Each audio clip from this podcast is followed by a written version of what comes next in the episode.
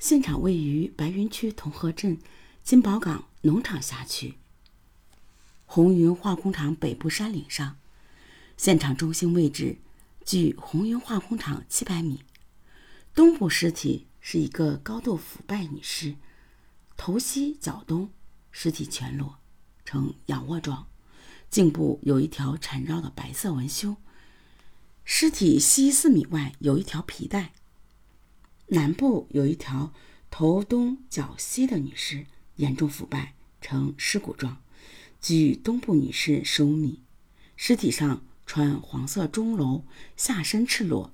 尸体西南两米处的杂草中有一条蓝色牛仔裤，一条白色三角内裤和一条皮带。距尸体十七米处有一条生锈的铁管，长一米。经过法医判断。两具尸体死亡的时间都超过半年以上，也就是说是在去年的九月以前，是在警方调整伏击点之前发生的。警方决定马上重新开始在金宝岗上进行伏击。九月又传来不幸的消息，金宝岗第二伏击组在山上又发现了第七具女尸。该尸已经白骨化，上身穿着浅色的长袖女士衬衣，颈部被衣领上的一条带子绷着，下身穿一条蓝色西裤。在死者上衣的左半部有几个刀刺的创口。经法医鉴定，女尸的死亡时间起码超过一年，应该是在一九九四年的年中，也就是。与第四具女士的死亡时间相近，这说明此案与伏击组无关，他们并不失职。十一月，广州终于进入了冬季，金宝岗上死守了整整八个月的伏击组，终于扛着手上的工具从山上走了下来。至此，与杀鸡人的较量，警方完全处于下风。小小的金宝岗上，竟然连续发现七具被人奸杀的女尸。如果将幸运活下来的谢富英、陈慧仙和李芝兰算上，仅他们知道的，就发生了十起奸杀案。这样的事，不仅仅在白云区的历史上从来没有发生过，而且在广州市、广东省乃至全国都实属罕见。警方暗下决心，不破此案，绝不收兵。全广州的刑警全部被动员了起来。广东省公安厅专门派遣了一个专家指导小组，驻扎在专案组，负责指导破案。此案与张志成麻阳帮系列抢劫杀人案、两枪一斧犯罪团伙入室抢劫杀人案被公安厅列为。逼破案件，时间很快到了一九九六年。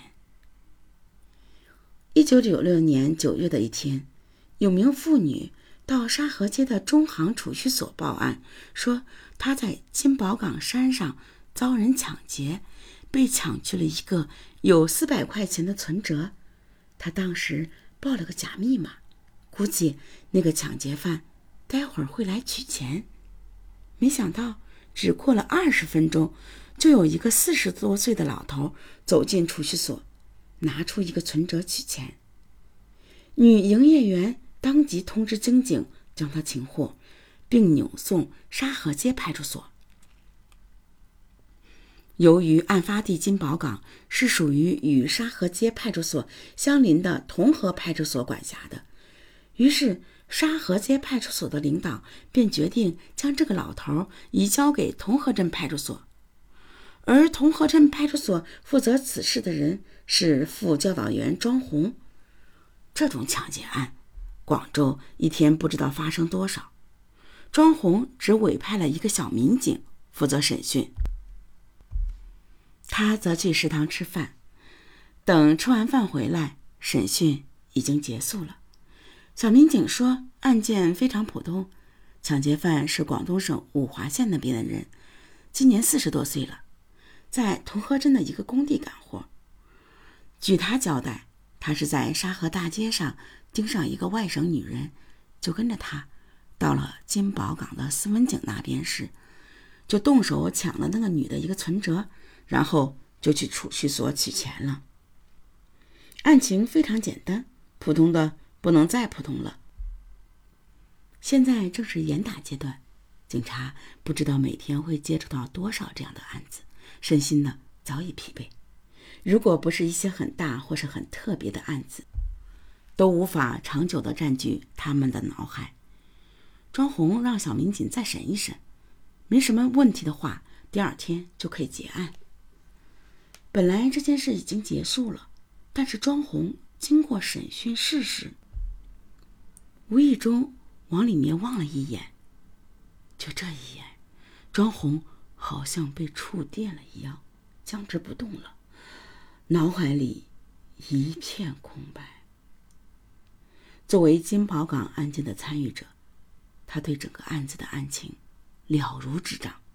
他的脑海里一直在想着一个声音：“太像了，太像了。”他转身跑进审讯室，望着这个抢了四百块钱的抢劫者，激动的一句话也说不出来。